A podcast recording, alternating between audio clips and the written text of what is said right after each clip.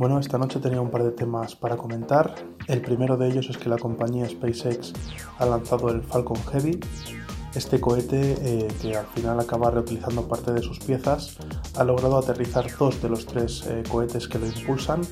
En este caso, eh, la compañía confirma que el núcleo central no ha podido aterrizar en la plataforma prevista. Parece ser que por la falta de alguno de sus componentes que se habría acabado antes de tiempo.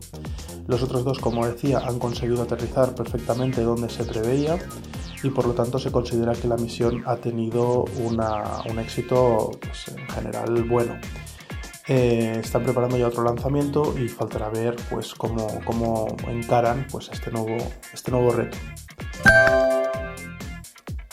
La otra noticia que os quería comentar es a través de Android se está propagando un nuevo malware, en este caso está infectando a aquellos usuarios que utilizan el teléfono para ver pornografía a través de este tipo de anuncios que aparecen en Facebook, en Twitter o en páginas pues poco recomendables.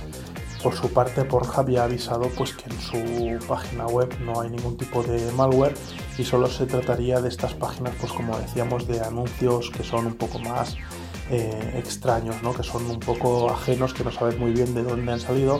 Pues si entramos con un teléfono Android en este tipo de páginas podemos vernos seriamente afectados. Así que ya lo sabéis, si, que, si tenéis que consumir este tipo de contenidos, hacedlo en un sitio seguro, nunca mejor dicho. Y bueno, nada más por esta noche, gracias por escucharme y un saludo.